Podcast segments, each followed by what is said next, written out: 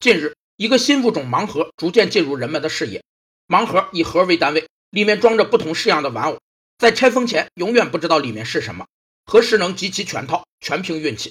这种结果的不确定性激起了人们的猎奇心理，不少人由此入坑。在消费心理学中，人们把新颖、别具一格的产品所产生的独特影响，以致购买力大增的现象，称为斯诺伯效应。该效应指出，任何事情都要有鲜明的个性和特色来区别于一般，否则活力和生命力就不强。有两个产生斯诺伯效应的原因：一是人心各异，客观上确实存在一批猎奇求异的消费者，他们不满足于常人的消费需求，喜欢与众不同的产品，以示自己有别于他人；二是商家为满足消费者的这种需要，专门进行独特设计和限量销售，大大激发了其消费行为。